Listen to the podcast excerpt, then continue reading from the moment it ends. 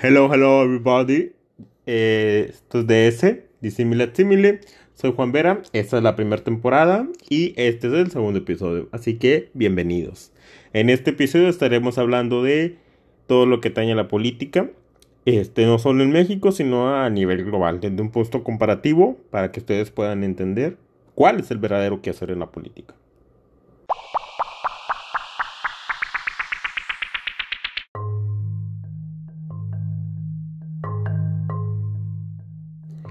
Muy bien, entonces para comenzar a hablar del tema de la política necesitamos conocer la parte de la investigación. ¿Por qué la investigación? Muy bien, este es un tema muy importante porque, este, sobre todo en esta actual administración, hemos estado viendo, o a lo mejor la participación ciudadana se ha, ha ido acrecentando, y por lo cual hemos visto iniciativas, iniciativas desde el tema de energías renovables, el tema de las de de las comisiones que las, comisiones bancarias que estuvieron hace como un año aproximadamente este y actualmente el tema de funcionar los órganos reguladores. Independientemente no vamos a entrar en el tema de si es una iniciativa buena o mala. Lo que vamos a unar a profundizar es de dónde salen las iniciativas. Muy bien las iniciativas salen de una investigación que se realiza en campo. Esto ustedes las pueden ver de hecho se suben en los portales. Este, en este caso la más reciente que es la del INMECOP, Instituto Nacional de los Mercados, este, y competencia en el, tema del bienestar, que así lo mencionó el senador Ricardo Monreal. Se menciona un punto muy importante. Uno lo lee y se documenta y ve, ve, muchos puntos en los que está fundamentado. Este, ¿Y por qué, por qué debe estar fundamentado? Porque una investigación o una iniciativa, en este caso, debe de tener un marco de referencia en el tema, sobre todo, este, en el punto de comparación de dónde venimos, qué fue lo que se hizo. En este caso se toman las mejores prácticas internacionales o nacionales. Si la propuesta o iniciativa es de un estado, busca referencia con otros estados. Si es una nación, en este tema, una iniciativa federal, busca este, qué pasó con otros países, qué fue lo que hicieron, y se toman las mejores prácticas internacionales en este caso, se denomina. Pero también hemos escuchado, en este caso, voy a mencionar mucho lo que es la iniciativa del INMECOP. Este, ahí van eh, enunciando, otros dicen que tuvo unos puntos malos cuando se aplicó en España. Entonces, dicen, no, no porque en un país haya fracasado, quiere decir que va a fracasar su aplicación aquí. Lo que se hace es, ¿qué fue lo que hubo mal ahí? Los pros y los contras. Inclusive, cuando una iniciativa es muy buena en un país, no puedes traer y aplicarla en otro país que esperando que vaya a funcionar o a acatar las reglas. ¿Por qué?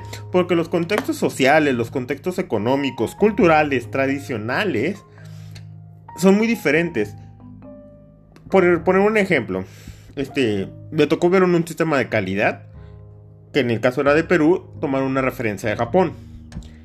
Siempre se dijo, no vamos a a, niponizar en Perú.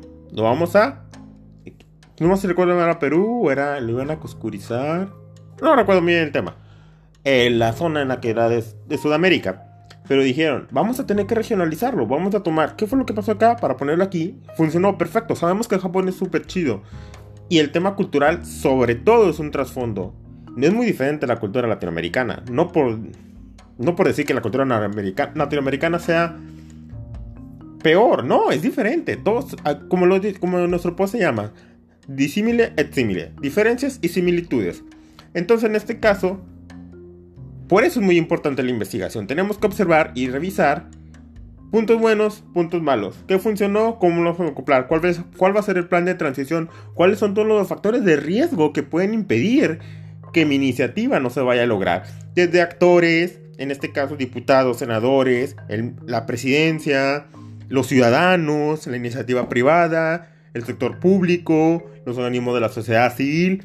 ¿Qué roces hay? ¿Qué puntos hay? ¿Cómo pueden ayudar estos? ¿Cómo los podemos ayudar a nosotros? A ellos. Lo digo nosotros en el sentido de quienes propongan la iniciativa. Es un tema muy importante y por eso la investigación debe de basarse en datos, cualitativa y cuantitativo para tener un muy buen resultado y no acoplarlo porque sea bueno en un lugar quiere decir que va a funcionar aquí.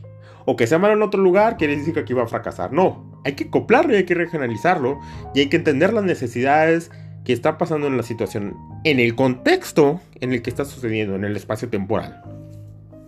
Muy bien, este, seguiremos hablando. Este es un breve resumen, como lo saben, son 5 minutos.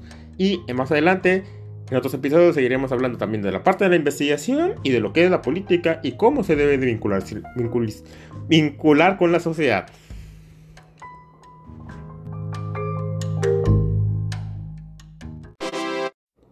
Muy bien, muchas gracias por escuchar este episodio. Nos esperamos en el siguiente. Si no sin antes agradecerles por su tiempo y sobre todo pedir una disculpa por los temas ahí que van a estar observando, cortos, palabras. La idea es tener este podcast que sea libre, que sea auténtico, que sea original y que no se esté regrabando, buscando, o sea, sino que vaya fluyendo una conversación y ser honestos con ustedes.